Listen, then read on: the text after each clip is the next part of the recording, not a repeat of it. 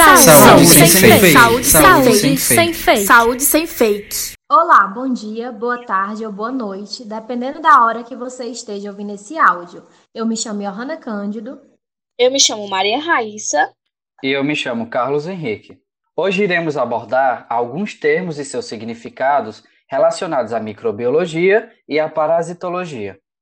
A microbiologia é uma especialidade biomédica que se dedica ao estudo dos microorganismos patogênicos, responsáveis principalmente pelas doenças infecciosas, englobando a bacteriologia, virologia e micologia. São considerados grupos de microorganismos, os vírus, bactérias e fungos. De maneira bem simplória, a bacteriologia é o estudo das bactérias, a virologia é o estudo dos vírus e a micologia é o estudo dos fungos. Já a parasitologia é o estudo dos parasitas e dos protozoários. Os protozoários fazem parte do reino protista. São eucariontes, possuem apenas uma célula nuclear e várias organelas, unicelulares, possuem apenas uma célula, e heterotróficos, se alimentam de outros seres, pois não produzem o próprio alimento. As principais doenças que eles causam são a amebíase, a doença de Chagas, a leishmaniose, a giardíase e a malária. Os vírus são seres cuja grande maioria só podem ser visualizados através de um microscópio superpotente, chamado microscópio eletrônico. Considerados parasitas obrigatórios, eles se instalam no interior das células a fim de se reproduzirem. São responsáveis por causar diversas doenças graves no homem, como a Covid-19, gripe, resfriado, AIDS, febre amarela, cachumba, varíola, entre outras. Já os fungos podem ser microscópicos, ou seja, unicelulares, ou macroscópicos, pluricelulares, podendo ser vistos ou não pelos olhos humanos, dependendo do seu tipo. São eucariontes e heterótrofos, ou seja, não conseguem produzir seu próprio alimento. Quando o fungo se alimenta de outros seres vivos, ele é patogênico. Nos homens, causam a candidíase, as micoses, a histoplasmose, entre outras doenças. Uma curiosidade muito interessante sobre os fungos é que eles são usados na indústria farmacêutica para a produção de medicamentos. Como exemplo, podemos citar a penicilina e a cefalosporina, que são antibióticos derivados de fungos. Por fim, as bactérias. São seres unicelulares e procariontes, ou seja, não possuem núcleo celular, encontradas na água, no solo, no ar, dentro de outros seres vivos e nas condições mais inóspitas. Apesar das bactérias causarem algumas doenças, como a cólera, tétano, difteria, febre tifoide, lepra, tuberculose, entre outras, elas também possuem funções diversas, sendo utilizadas, por exemplo, na fabricação de antibióticos e vitaminas, além de alimentos que se utiliza de lactobacilos, como os iogurtes e queijos. Também é utilizada na produção de proteínas humanas, hormônio do crescimento e insulina, além de ajudar nas etapas do ciclo do nitrogênio.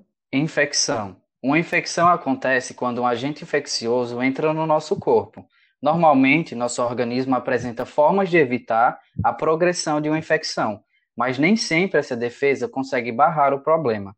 Quando a infecção gera danos à nossa saúde e se manifesta clinicamente com sinais e sintomas, temos uma doença infecciosa.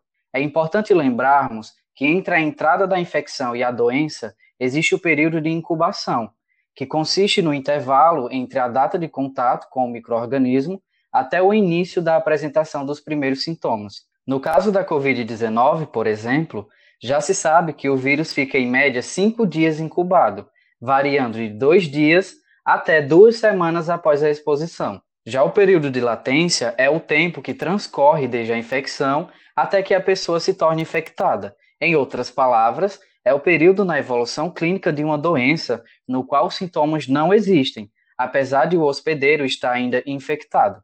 O período de latência do novo coronavírus é, em média, 3,6 dias. Doença contagiosa. É uma doença transmitida de indivíduo a indivíduo, sem intermediação. Por exemplo, o novo coronavírus é uma doença contagiosa, porque uma pessoa doente transmite para uma pessoa não doente. Outros exemplos são gripe, sarampo e a tuberculose. A dengue, por exemplo, é uma doença infecciosa, mas não é contagiosa. A dengue não passa direto de uma pessoa para outra, precisa de um vetor, e no caso é o mosquito Aedes aegypti contaminado.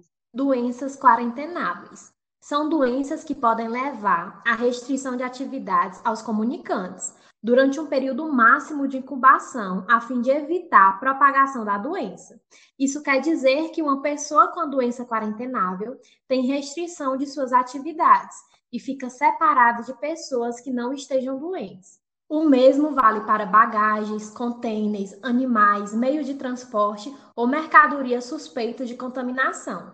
Essa medida é para evitar a possível contaminação ou a propagação de alguma doença. Vale lembrar que, apesar do nome fazer alusão à palavra quarentena, os dias de restrição variam conforme as autoridades de saúde. O maior exemplo é o do coronavírus, uma doença quarentenável em que a pessoa fica 14 dias sem atividades e contatos com outras pessoas. Doenças de isolamento. São doenças que exigem a segregação dos indivíduos doentes durante o período de transmissibilidade da doença, em lugar e condições que evitem transmissão direta ou indireta de agente infeccioso às pessoas ou animais suscetíveis. O isolamento é geralmente realizado de maneira mais abrupta, pois ocorre a separação total do doente. Período de transmissibilidade é um intervalo de tempo durante o qual uma pessoa ou animal infectado elimina um agente biológico para o meio ambiente, sendo possível, portanto, a sua transmissão a outro hospedeiro. Por exemplo, hoje é domingo e você vai a uma festa. E nessa festa você acabou sendo contaminado pelo novo coronavírus. Logo, no domingo você está infectado. A partir de quarta-feira, você pode transmitir o vírus sem estar se sentindo mal. É o período de latência. Na sexta, você começa a se sentir mal. É o período de incubação. Se você começar a ter febre, não sentir gosto ou cheiro nos dias seguintes, você está com a doença. Patogenicidade é a capacidade que o agente infeccioso tem de deixar os hospedeiros infectados doentes. Virulência é a capacidade que um agente biológico tem em produzir efeitos graves ou fatais. Está relacionado com a sua capacidade de multiplicação no organismo infectado, produção de toxinas, entre outros fatores. Por exemplo, é uma bactéria virulenta é aquela bactéria que produz doenças graves e pode levar à morte. Suscetibilidade qualquer pessoa ou animal que supostamente não possui resistência uhum. suficiente contra um determinado agente patogênico que o proteja da enfermidade caso venha entrar em contato com agente infeccioso. Portador é a pessoa ou animal infectado que alberga um agente infeccioso de uma doença que ainda não apresenta sintomas, é constituído uma fonte potencial de infecção. Suspeito é aquele cuja história clínica e sintomatologia indicam estar acometido por alguma doença ou tê-la em incubação. Reservatório. Qualquer ser humano, animal, artrópode, planta, solo, matéria ou uma combinação deles, no qual normalmente vive e se multiplica um agente infeccioso, que depende desse meio para sua sobrevivência, reproduzindo-se de modo tal que pode ser transmitido a um hospedeiro suscetível.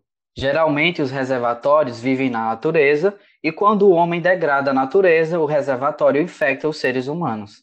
Antroponoses são doenças nas quais o homem é um único reservatório, único hospedeiro e único suscetível. Temos a coqueluche, a gripe e a febre tifoide como exemplos. Zoonoses são doenças ou infecções naturalmente transmissíveis entre animais vertebrados e seres humanos. Temos o coronavírus, a leishmaniose, a gripe suína e a febre amarela como alguns exemplos. Vale lembrar que os humanos são acidentais e acontece porque estamos degradando a natureza. Surto.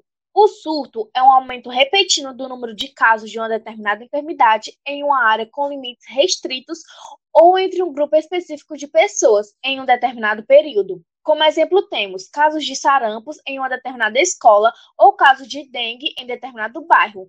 Caso uma doença seja rara, como por exemplo a poliomielite, apenas um caso pode representar um surto. Epidemia é marcada pelo crescimento de uma doença acima do esperado, espalhando-se rapidamente por diversas regiões. Pandemia. Nesse caso, não há limite entre países ou continentes. abrange um número exorbitante de vítimas.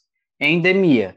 Na endemia, não vamos tratar de quantidade ou área de abrangências. O conceito aqui difere dos outros três acima. A endemia é a presença contínua de uma enfermidade em uma zona geográfica determinada. Esse foi o nosso podcast dicionário de hoje, espero que vocês tenham gostado. Fiquem atentos para mais informações, é só clicar e nos acompanhar. E lembre-se, você é responsável por aquilo que compartilha.